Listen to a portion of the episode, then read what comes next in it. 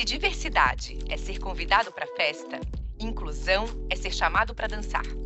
Frase de Verna Myers, VP de Estratégia e Inclusão da Netflix. Este é o CBR Podcast. Neste espaço, vamos abordar temas e habilidades relevantes para o radiologista evoluir como indivíduo e como profissional, baseado na arte, humanismo e cultura, de modo a assumir o novo papel na sua relação com demais colegas e pacientes e ampliar a responsabilidade social por um mundo melhor e sustentável. Eu sou a doutora Aline Guimarães e você está ouvindo o CBR Podcast.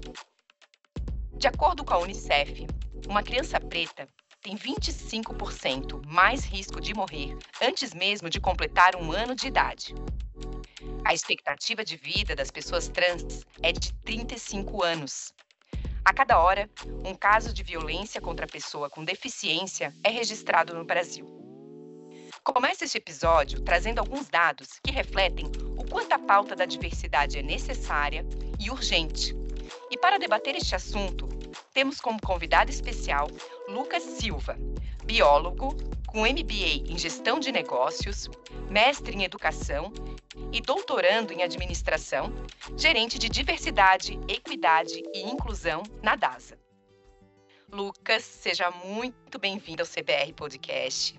É um prazer te receber aqui hoje para falar sobre este tema que tem se destacado e ganhado cada vez mais espaço, pelo menos aqui no âmbito do debate, mas que sabemos que na prática ainda há uma longa jornada a ser percorrida. Hoje vamos falar sobre diversidade e inclusão, e eu já queria começar, Lucas, te perguntando sobre os conceitos de cada uma dessas palavras, porque a gente sabe que há uma certa confusão né, na, na interpretação desses conceitos. Olá, Aline. Olá, pessoal que está assistindo agora escutando, aliás, agora, maneira de falar assistindo, né? É, é, escutando agora o podcast. É sempre bom falar sobre diversidade e inclusão. E, e, é muito bom começar explicando o conceito por trás da palavra, né? O que significa diversidade e inclusão. Para exemplificar de maneira clara e, e bem prática, né? Diversidade e inclusão, elas caminham paralelo, não na mesma velocidade e por que não na mesma velocidade? Porque diversidade, a gente está falando de representatividade. Eu estou falando da foto. Estou falando quando vocês analisam a foto das pessoas que convivem com você. Quando vocês tiram esse retrato daquela festa de família que vocês vão, os amigos que vocês, dos filhos de vocês, quem são as pessoas que estão na foto? Então, quando a gente analisa o filme e olha para a foto, eu vejo se tem diversidade ou não no meu ambiente de trabalho, no meu ambiente de convívio social. Então a gente está falando de, de, representatividade. Então diversidade de fato são trazer pessoas diferentes para o convívio e a partir disso a gente começa a falar de proporcionalidade também, porque a gente não pode cair no risco de ter totens, né? O que significa ter o totem? Eu contrato uma pessoa de um grupo subrepresentado e digo que tem diversidade. Aquela famosa frase, mas eu tenho até um amigo negro. Então, é, esse, esse contexto é importante a gente falar que é, diversidade, representatividade, mas também tem que ter proporcionalidade. E inclusão é um processo onde a gente torna um ambiente onde aquelas pessoas possam se sentir de fato quem são. Um ponto importante sobre inclusão é: será que verdadeiramente nós somos as pessoas que nós queremos ser no ambiente de trabalho ou nós vestimos uma capa para ser uma pessoa aceita no ambiente de trabalho. Então, quando a gente está falando de inclusão, a gente está falando em poder ser eu mesmo, independente do ambiente onde eu estou. Então, o ambiente de inclusão é caminho, por isso que eu disse que diversidade e inclusão eles não andam na mesma velocidade. Porque a gente, quando está falando de inclusão, eu estou falando de cultura também, eu estou falando de transformação de ambientes. Excelente, Lucas. Então, quase que a inclusão seria um passo adiante, né? Então, assim, a gente começa com a diversidade, mas não basta a gente ser diverso, né? Ter um ambiente diverso, a gente precisa incluir essas pessoas. Achei excelente esse teu conceito, viu? Lucas, e quais as principais vantagens em termos uma empresa diversa e inclusiva? Boa, perfeito. Esse lado é, é muito legal a gente falar aqui, doutora, porque é, é, a gente tem que analisar. Olha, não precisa chamar de doutora, tá? Pode Aline. Aline, tá bom. Vamos lá. Aqui, Aline. É, é, muito legal esse ponto, porque por que, que a gente faz diversidade e inclusão? qual é o objetivo de uma empresa, de um setor ou de qualquer ambiente que a gente conviva falar sobre diversidade e inclusão? Existe alguma dúvida que é certo incluir as pessoas? Será que alguém ainda duvida que é, o correto seria incluir? Aí a pergunta é: o porquê não incluímos?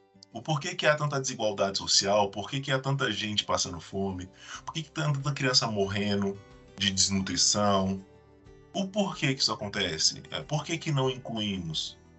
Se a gente não faz isso de maneira orgânica, a gente precisa fazer isso de maneira assimétrica para que haja igualdade. Então não tem como eu falar que eu quero igualdade agindo da mesma forma como a gente sempre age. Então, a, a primeira pergunta é: por que, que a gente fala, faz diversidade e inclusão nas empresas ou no, nos ambientes que a gente vive como um todo? Segundo ponto é: qual é a linguagem do negócio? Se eu, de maneira orgânica e de maneira do que é certo a se fazer, a inclusão não está sendo feita, tendo em vista que só 3% das mulheres negras ocupam um cargo de alta liderança no país, como é que a gente gera um processo que tenha a inclusão de todas as pessoas. A gente começa a falar a linguagem do negócio. E aí falar a linguagem do negócio é trazer indicadores para a pauta e trazer de fato como que os principais hubs de produção acadêmica de conhecimento estão falando hoje do que gera diversidade e inclusão. Então a gente pega dos dados de pesquisa científica e também de pesquisa de mercado, falando que a gente tem empresas que de fato empresas que de fato têm diversidade e inclusão no seu negócio e as pessoas enxergam isso que de fato acontece entre teoria e prática, a gente tem empresas que são 147% com força de trabalho engajada a mais do que as empresas que não têm diversidade e inclusão. São 147% a mais de engajamento em empresas de diversidade. A gente tem trabalhadores altamente engajados na avaliação do cliente. Os, os, as pessoas na avaliação do cliente têm 10% a mais de avaliação. As pessoas que trabalham em empresas de diversidade e inclusão têm 21% a mais de produtividade do que as pessoas que não trabalham em empresas diversas. 22% a mais de rentabilidade.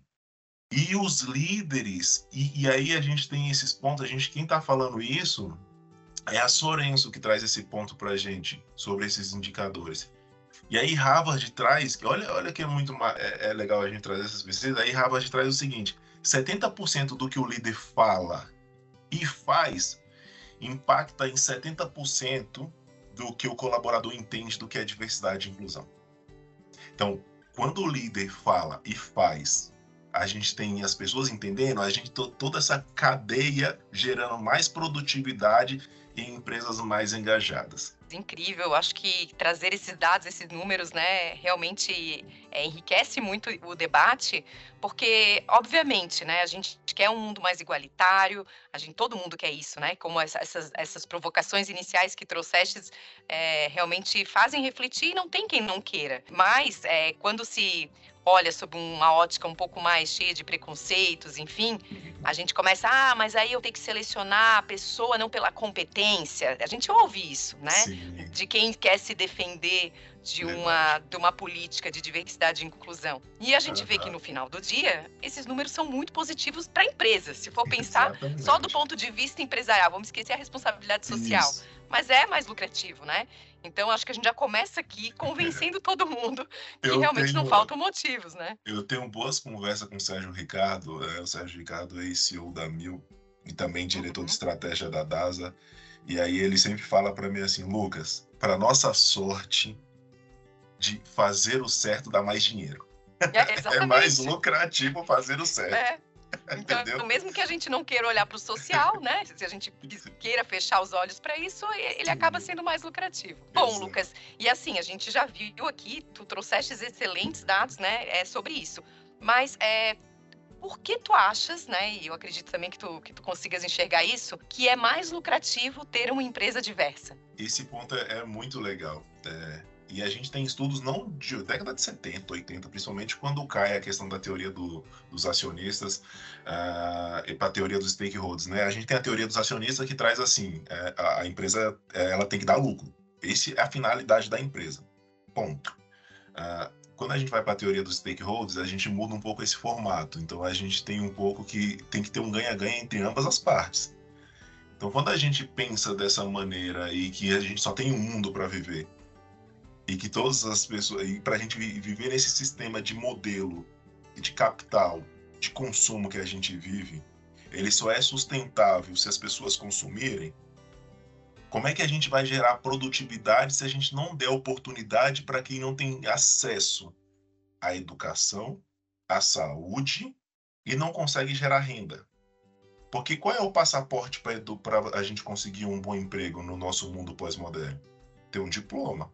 Para isso eu tenho que estudar, para estudar eu tenho que comer. Eu tenho que ter uma, uma saúde, no mínimo, uma saúde básica. Se eu não consigo gerar esse entorno para a pessoa se desenvolver, quantos talentos a gente está perdendo? E se a gente não tem produtividade, a gente tem um capital humano muito escasso, que as, as empresas brigam por eles. E aí, enquanto a grande massa de capital humano de talento que a gente tem está morrendo nas ruas. É inadmissível a gente acreditar que, que no Brasil um jovem negro morre a cada 23 minutos. É inadmissível a gente pensar isso, que um jovem negro no Brasil morre a cada 23 minutos. A gente está perdendo os nossos talentos. Pensar que a expectativa de vida que igual você trouxe no começo de uma pessoa trans é de 35 anos. E aí a gente está falando da maior parte das mortes sendo de morte violenta ou suicídio. Então o que, que a gente está fazendo com, com as nossas pessoas? Que oportunidade, que talento que a gente está perdendo? E agora você pensa, como é que a gente vai proporcionar soluções inovadoras com todo mundo pensando da mesma maneira? Gente, é para qualquer. Eu tenho certeza para vocês que estão escutando, eu estou conversando com a Aline aqui, para a gente é óbvio. Se a gente colocar todas as pessoas ali da mesma faculdade, fizeram a mesma faculdade, com os mesmos professores, mesma grade curricular, as situações, as, as, as, as soluções vão ser parecidas, porque o background é o mesmo. Uhum. Agora, quando a gente cria esse ambiente de multivariedade de pensamentos, de instruções, de grades curriculares, de pensares, de histórias de vida, as inovações vão vir totalmente diferente. Criatividade, né, Lucas? Realmente. E a representação mesmo, né? Se tu olhares o, no fim do dia, é, sempre vai ter um cliente, né? E, vai, e esse cliente é diverso, né? E vamos ter que ter alguém pensando nesse cliente ali, né? Então é, é por aí mesmo, consomem, excelente. Eu, eu é. consumo, eu sou um homem negro e preciso de tratamento para pele, uhum. também como uma pessoa branca. E é uma luta para o Lucas conseguir um dermatologista que entenda sobre a, a, pele negra. A gente não tem nem literatura, quer dizer, tem literatura, mas não é uma literatura vasta igual a literatura para pele branca. Então... Inclusive pesquisas, né? Eu estava lendo que, inclusive no âmbito de pesquisas em saúde, é, todas as pesquisas são muito enviesadas para um público Isso. europeu. Então, assim, a gente não tem é assim, é, é, é, um grande gap, né, que a gente cria. Isso. Porque a gente está olhando uma população que tem características próprias, enfim, e a gente precisa ampliar esse olhar, né, para cuidado com saúde, para se a gente for pensar como empresa apenas por uma questão de consumo, né, que, que, que pessoa é essa que está consumindo, quais são seus interesses, suas particularidades, né? Então é, é, eu acho que realmente é quase que meio intuitivo, né, o motivo. É, a gente está a gente tá no principal podcast de radiologia do Brasil aqui. Quem são os radiologistas pretos aqui, negros? Quantos são? Será que a gente sabe quem são? Onde é que essas pessoas estão?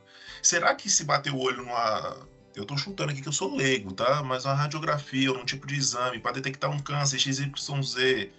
Será que tem um. Tem alguma diferença da genética da população negra da população branca? Cara, se a gente não tiver essas pessoas aqui para discutir, hein, vai passar batido, como sempre passou.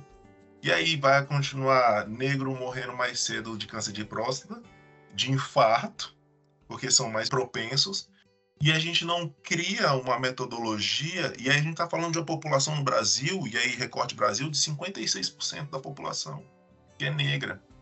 Que a gente não está gerando acesso à saúde. Ou gerando muito pouco, e o acesso à saúde que tem talvez seja por literatura branca. Então, a, a gente tem uma possibilidade de escala, até de negócio aqui, exponencial, que é um público que a gente não está, é, de fato, cuidando da maneira como deveria ser cuidado. Excelente, Lucas. Bom, Lucas, e, e, falando aqui no âmbito da saúde mesmo, né, que a gente já está trazendo aqui, é, eu entendo que empresas que contam com times diversos entre os colaboradores, né, falando aqui, por exemplo, de uma clínica de radiologia, se eu tenho um recepcionista, se eu tenho ali o médico, enfim, a equipe, né, da, da clínica, se eu tenho esse, esse, esse time diverso, né, é, eu entendo que os desfechos que a gente pensa para esses pacientes que frequentam aquele ambiente tendem a ser melhores, né? Porque o paciente que chega ali, que é um paciente diverso, ele vai se identificar com quem o atende, com quem o acolhe, né? Então os pacientes tendem a ser mais transparentes em relação à sua Perfeito. condição de saúde. Eles uhum. aderem melhor a um tratamento, se sentem mais à vontade.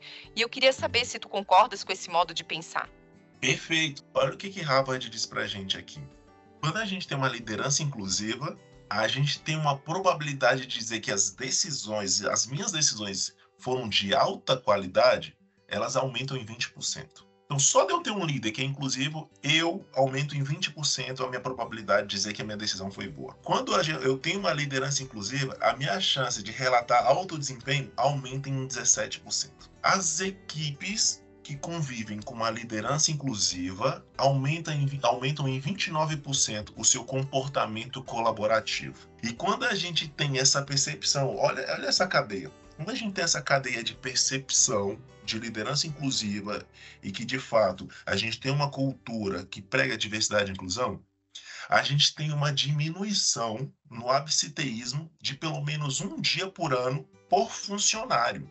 Então, olha o impacto que uma liderança inclusiva traz por todo, por toda essa cadeia de colaboradores, e toda essa cadeia de colaboradores, consequentemente, vai chegar aonde? No atendimento, no acesso, naquela pessoa que vai estar recebendo o cuidado. Ou seja, naquela equipe diversa que está sendo construída e a gente vem tanto cutucando aqui para a área de saúde, para a gente aumentar essa diversidade como um todo, em todos os públicos, vai aumentar a probabilidade do nosso atendimento ser muito melhor e, consequentemente, o cliente, o paciente ali, sai muito mais feliz, muito mais bem, sair bem mais feliz da sua, da sua experiência quando ela tiver uma tiver que ter uma consulta ou algo relacionado de, de acesso à saúde. Então é só ganho.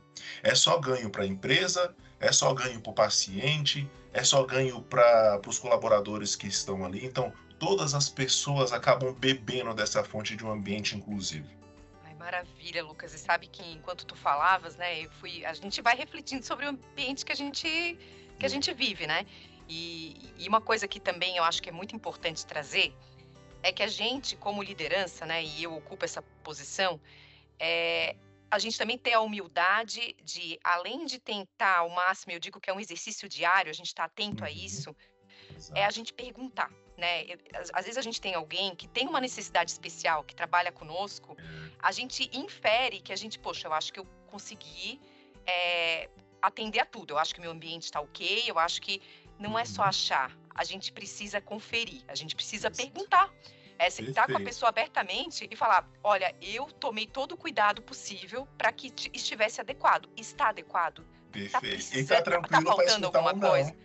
Isso, exatamente. E eu te falo, assim, é, da experiência que eu tive, eu te juro que assim, eu estive muito atenta e ainda tinha coisa faltando. Sim, e que era ponto cego. Sim. Porque não sou, não é minha rotina, né? Então a gente ajustou prontamente. Mas é muito importante essa provocação e a gente vai refletindo sobre o nosso ambiente. Eu tenho certeza que quem está nos ouvindo também está pensando nisso. Então, parem para pensar, porque é aí que vem a inclusão. Exato. Eu vou ter a diversidade, mas eu preciso perguntar, eu não basta eu olhar, eu achar, não é o meu mundo, eu tenho muito a aprender aqui, né? Então acho que cabe esse gancho, né, Lucas? Isso, fundamental. Né? Só, só trazer esse ponto, acho que perguntar é a chave. Exato. Perguntar é a chave para tudo. Não tem o porquê não, não perguntar, gente. É... Às vezes me perguntam assim, Lucas, eu falo negro ou preto? Aí eu respondo, meu nome é Lucas, tá? Pode me chamar de Lucas. Então, na dúvida, me chama pelo nome. Então, você quer chamar negro preto para quê? Você vai fazer alguma pesquisa? É algo científico? Você vai fazer um censo? É algo relacionado? Vai, é algo técnico? Aí tudo bem, a gente pensa no negro ou preto, como utilizar, como utiliza fora do Brasil, no Brasil, regional, pá, pá. Mas se é no teu dia a dia, chama a pessoa pelo nome, pô. É, é muito mais fácil. Não tem erro. Não tem Bom, erro. Lucas, É, e eu acredito, Lucas, que a fala aqui tua já convenceu né, o ouvinte que nos acompanha aqui, que diversidade é um caminho aqui inevitável, né, é necessário, é urgente, não faltam motivos para que a gente implemente políticas com este foco. No entanto, sabemos que é necessário que esta seja uma prioridade não só do RH da empresa, mas sim que a diversidade faça parte da estratégia da empresa. Então, Lucas, conta aqui para quem está nos ouvindo, quais os obstáculos mais comuns que se pode enfrentar nesta jornada? Essa pergunta é muito boa, muito boa, porque os obstáculos eles vão variar muito de onde você está, para quem que você está falando, onde é a, qual é a maior resistência.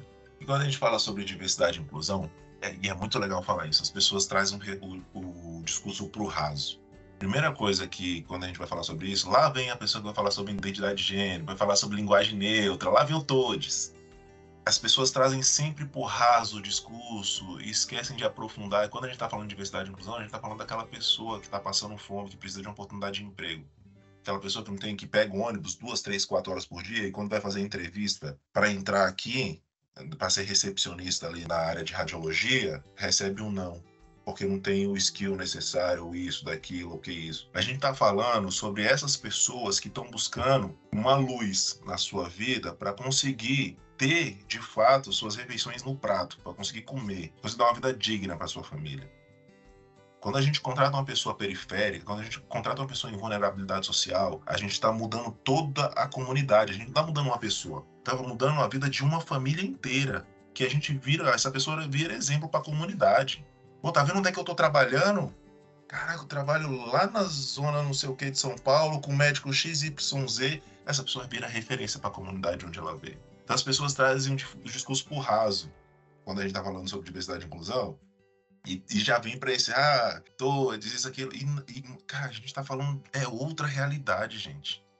Para quem tá escutando, e tiver a oportunidade, tiver o poder na mão de contratar pessoas, dê oportunidade para as pessoas que vêm de ambientes periféricos. Dê oportunidade para as pessoas que estão em situação de vulnerabilidade social.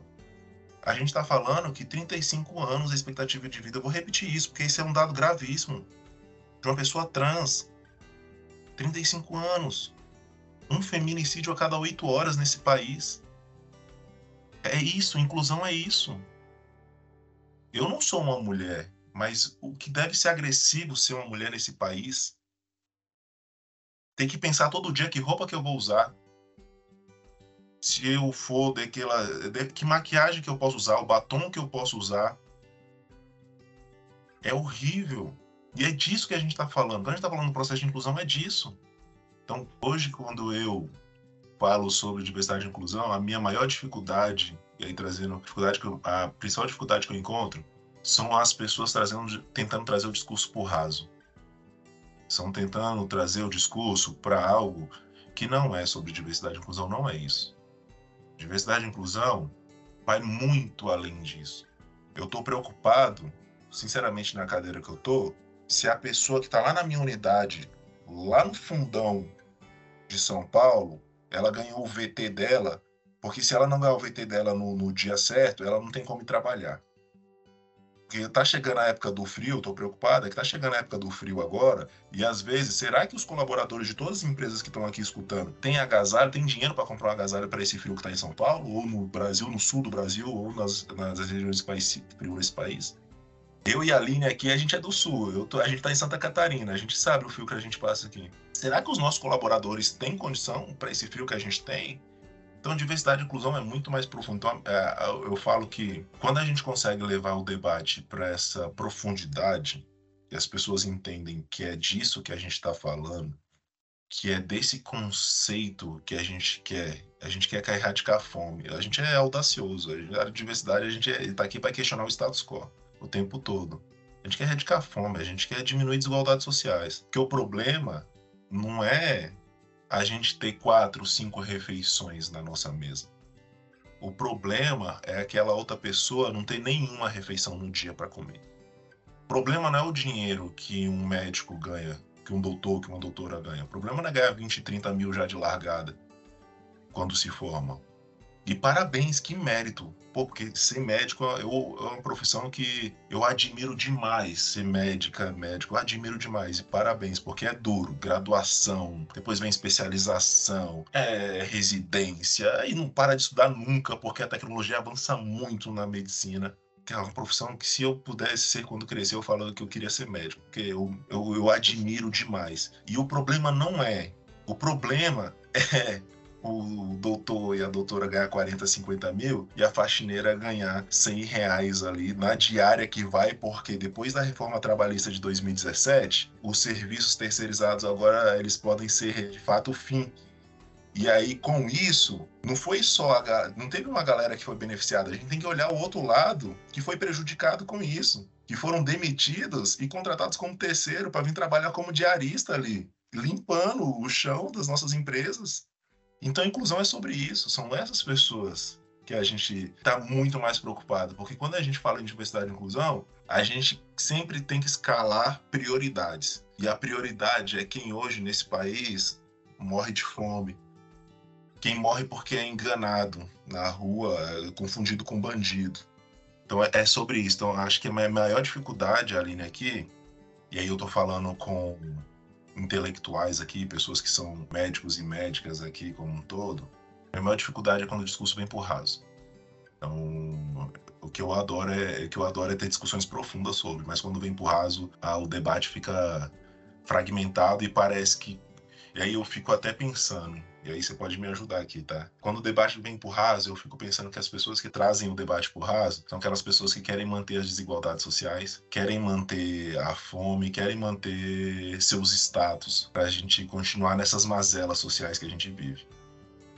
É isso mesmo, Lucas. Nossa, que como como provoca as reflexões, viu? Excelente. Bom, Lucas, e agora, né, vamos tentar trazer aqui, que eu entendo que é construir, né, e fazer esse trabalho dentro de empresas e trazer no nosso dia a dia é um trabalho árduo. Né? A gente lida aqui com, com muitas questões, é, preconceito mesmo, enfim. São coisas que as pessoas aprendem com seus pais e aquilo vai, e é com a sociedade, é com o vizinho. Então é muito intrínseco, né? E aí eu, eu, eu fico me perguntando, né? Quais que seriam os passos para a gente, apesar de entender que é uma construção diária e é muito difícil, Exato. mas quais seriam os passos que a gente poderia pensar para que essa política, né, seja bem sucedida? Que a gente chegue perto disso. Uma coisa que eu sempre falo aqui lá na empresa. Se a gente vivesse na sociedade de fato justa, igualitária, que é o sonho da gente, que, que as pessoas tenham oportunidade e consigam pelo menos ter três refeições no prato todo dia, a gente não estaria aqui falando sobre isso. E o Lucas não teria emprego na área de diversidade inclusão. Ele ele está, ele está trabalhando com outra coisa. E isso seria, esse é o meu sonho, chegar nisso, chegar num mundo onde a gente a área de diversidade e inclusão ela esteja capilarizada por todas as áreas e todas as pessoas façam a inclusão sem alguém precisar ficar mandando. Então eu acho que de ordem para esse seria o um mundo, né? Vamos pensar num mundo bonito, todas as pessoas terem consciência do seu papel na sociedade e realizar a inclusão dentro dos seus times, dentro do seu convívio, dentro da, da sua rotina cotidiana. Esse seria o mundo ideal por ordens práticas, para que dê certo no curto prazo que a gente está falando, a gente precisa de ter passos bem claros. E como é que esses passos bem claros são dados? Metas, objetivos, o que há. Aqui a gente precisa de ter objetivos bem claros, metas bem definidas e a gente tem que ser, assim como qualquer área do negócio, que pensa sobre metas e tem e eu preciso bater aquela meta, a área de diversidade e inclusão não é diferente. A área de diversidade e inclusão tem que ter meta, ela tem que ter objetivo claro e a gente tem que perseguir essa meta e alcançar os resultados. Tem que ter um target e esse target precisa ser alcançado. É, as empresas precisam colocar dentro dos seus objetivos estratégicos uma porcentagem de remuneração variável para os seus executivos em diversidade e inclusão. Então, a curto prazo, leis muito claras, como a gente teve a lei agora sancionada de equidade salarial entre homens e mulheres, lei de cotas para pessoas com deficiência e dentro das empresas com o mercado financeiro pressionando, com esses dados que eu te falei agora, o mercado financeiro pressionando, as empresas acabam começando a tracionar a pauta de inclusão como um todo para gerar um ambiente de segurança psicológica para todos os colaboradores. E para esse ambiente de segurança psicológica existir, a gente precisa ter metas bem claras a seguir. E aí, para isso acontecer, a alta liderança ela tem que estar disposta a fazer esses sacrifícios. E o quê? Ele tem que ter o target lá. A alta liderança tem que ter lá 10% que seja, 5, 10% de remuneração variável atrelada ao desempenho de diversidade e inclusão. Ah, mas para que meta? Não precisa. Diversidade e inclusão é uma área que não deveria ter meta, não deveria falar sobre, deveria. Gente, com todos os dados que a gente falou aqui no podcast, a gente já viu que não é orgânico. Não vai acontecer amanhã, vai sair todo mundo aqui do podcast e falar: Nossa, que lindo! Eu vou começar a praticar diversidade e inclusão. Tomara que assim seja. Mas se não é assim com todas as pessoas, como é que a gente faz? Resultado financeiro. A gente prova por A mais B com engajamento, com diminuição do absenteísmo, diminuição do turnover das equipes diversas, e prova por A mais B também é através da remuneração variável dos executivos que desdobram por toda a companhia. Então, é objetivo prático de curto prazo é esse. Lucas, tua fala é sempre tão assim provocativa, tão nos causa em alguns momentos algum desconforto, porque a gente se dá conta de algumas coisas, né? Eu acho, mas esse é o desconforto necessário Sim. e que provoca mudanças, né? Aqui olhando sobre um aspecto positivo, assim. Mas a gente está chegando ao fim. É, embora seja uma, um tema que seja muito profundo, ele, assim, é algo inesgotável. A gente ficaria aqui Sim. dias e dias e dias e a gente não esgota o tema. Mas eu acho que a gente trouxe aqui de uma maneira muito rica no tempo que a gente tem, né? Uma muita provocação. Eu acho que fica é. que fica esse recado aqui muito bacana. Então eu quero aqui te pedir para que tu deixe uma mensagem final para quem está nos ouvindo. É, de repente, deixe uma dica aqui de leitura que tu achas que possa ser útil aqui para quem se interessa sobre esse tema, Lucas. Uh, obrigado. Eu acho que as pessoas que estão à frente da área de diversidade e inclusão, uh, elas precisam ter coragem para poder falar o que as pessoas não querem ouvir, porque realmente é desconfortável. Uh, não é confortável olhar para dentro. E eu falo isso por mim também, né? Eu estou em constante desconstrução. Eu sou um homem de 31 anos que cresci para ser machista, eu cresci para ser racista, eu cresci para ser homofóbico. Eu sou um homem preto. Eu cresci numa sociedade que era para era, é, me ensinou a ser tudo isso. A questão é, a desconstrução nossa é contínua, não tem quem não tenha preconceito, quem não tenha viés inconsciente todos nós temos. E a partir disso, a gente precisa entender onde estão esses viéses inconscientes, esses preconceitos, para eu conseguir colocar à tona. E isso vai ser desconfortável, muito desconfortável mesmo, porque você vai se perceber que você, em aquela certa situação, você fala: Nossa Senhora, hum, entendi. Aqui é algo que eu agora entendi. E esse agora entendi que é o sensacional, porque é o momento que vem à tona, vem para aí emerge aí a gente tem clareza do quão é, preconceituoso a gente foi naquela situação e sem saber, sem nem saber, de viés inconsciente mesmo. Então, de recado que eu dou, eu acho que a gente tem que finalizar aqui é, o nosso podcast com uma reflexão. Essa reflexão é: quem são as pessoas que convivem no meu ambiente? Com quem eu vou almoçar no fim de semana, nos meus, nas minhas folgas? Quando eu vou nos restaurantes que eu frequento, quem são as pessoas que estão lá? Quem são as pessoas que servem essas pessoas? Quem são as pessoas que me servem no restaurante que eu vou? Quem são os professores dos nossos filhos? Quem frequenta as nossas casas? Comecem a analisar o entorno de vocês, o quanto de diversidade vocês têm no convívio, nós temos no nosso convívio social. O quanto de pessoas diversas. Cara, com quantas pessoas com, com, com deficiência vocês convivem aqui? Quem são as pessoas com deficiência que vão na casa de vocês? Vão nas festinhas dos filhos de vocês? Analisem esse contexto ao nosso redor. A partir dessa reflexão que a gente analisa esse contexto ao nosso redor, a gente leva um choque de realidade. E esse choque de realidade leva uma reflexão do porquê. Tem uma foto que eu gosto muito que é chamada o liso. Eu acho que boa parte de vocês já, já devem ter visto. Quem tem de, deficiência visual, que foto é essa? A foto é são a parte de cima da foto só médicos e médicas e a foto de a parte de baixo da foto só garis. Majoritariamente, quase 100% da parte de cima são médicos e médicas brancas e na parte de baixo dos garis, majoritariamente, quase 100% também são negros. São pessoas pretas. Que reflexão que a gente traz de uma imagem dessa? E aí, estando num podcast de radiologia, quem foram os colegas de vocês na faculdade, né? Quem são os colegas de vocês na profissão que vocês estão?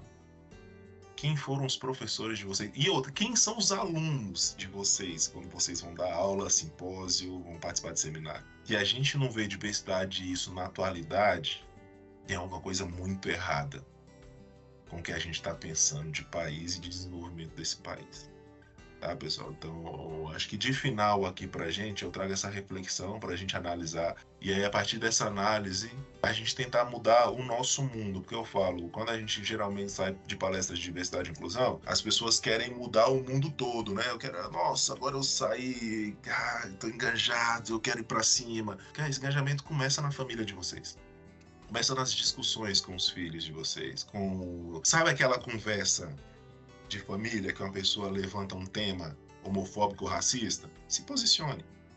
Aquela conversa do bar com a cervejinha, se posicione. Veja um tanto que é desconfortável falar. É. Né, né, ou, ou no, no, grupo de WhatsApp, no né? Que de repente tu tem que quebrar aquela, aquela piada. Flow, né? Então todo mundo lá rindo e você fala, pô, galera, não se fala mais isso, né? Exato. Tenta se posicionar nesses ambientes para vocês, para a gente ver o quanto que é desconfortável e ver o quanto que o, e o quanto que o nosso ambiente propaga isso ou não, né? Será que a gente já está desconstruído nesse sentido? E essa reflexão e a gente mudando o nosso ambiente, a nossa convivência, as pessoas que estão ao nosso redor, consequentemente, a gente vai trazer para dentro das empresas onde a gente está, porque a gente é um só. Não adianta a gente querer vestir duas capas, uma do trabalho e uma fora. A gente é um só. E se eu pratico isso, isso é tão nítido para mim, ou enquanto gestores que praticam isso na sua vida pessoal, a agenda dessa pessoa perpassa o profissional também. Porque a pessoa já faz isso fora, porque é propósito, ela já entende que a inclusão é o certo a se fazer. Então, quando ela vem para o emprego, ela não fica olhando se a pessoa é preta, branca, se é gay, se é lésbica, se tem mais de 50 anos, se tem deficiência. Ela quer contratar pessoa. E ela vai contratar uma pessoa. Então, quando a gente faz isso já fora, dentro do trabalho fica fácil, porque a gente só vai replicar o que a gente faz fora. Agora, se a gente não faz fora, a gente replica o que a gente faz, pô, é, é, esse, esse contexto é o mesmo. Para quando não é diverso, para quando é diverso. Então, essa reflexão é muito boa. Me coloco à disposição de vocês, é, quando precisar, para a gente conversar, bater papo, pensar em estratégias de diversidade e inclusão, é, dialogar, refletir, debater. Adoro esses pontos. É, obrigado pelo convite ao time para falar sobre diversidade e inclusão. É, um livro que eu deixaria que eu, eu, é, um, é um livro meu de cabeceira aqui, tá? Chama Diversidade e Inclusão e Suas Dimensões. Esse livro aqui é uma coletânea é, de vários autores, eu acho que tem mais de 50 autores aqui. Cada autor fala um capítulo sobre o, o seu autor e autora aqui fala sobre a, a, sua perspectiva e sobre o seu ponto de domínio. Então é como se fosse uma a Bíblia da diversidade e inclusão essa criança aqui. Então, é diversidade inclusão é, e suas dimensões. E aqui a gente tem diversos capítulos aqui que, que passa e aí a gente caminha aqui sobre o entendimento sobre várias óticas, perspectivas e caminhos a, a, a se seguir. É, no mais, é, Obrigado por essa discussão rica, obrigado Aline pelo convite e estou disposto para o que precisar, tá? Eu estou aqui. Ótimo, Lucas. Obrigada. É um presente sempre falar contigo. E pessoal, vocês acabaram de ouvir o CBR Podcast. Continuem nos acompanhando no Spotify, SoundCloud e Apple Podcast.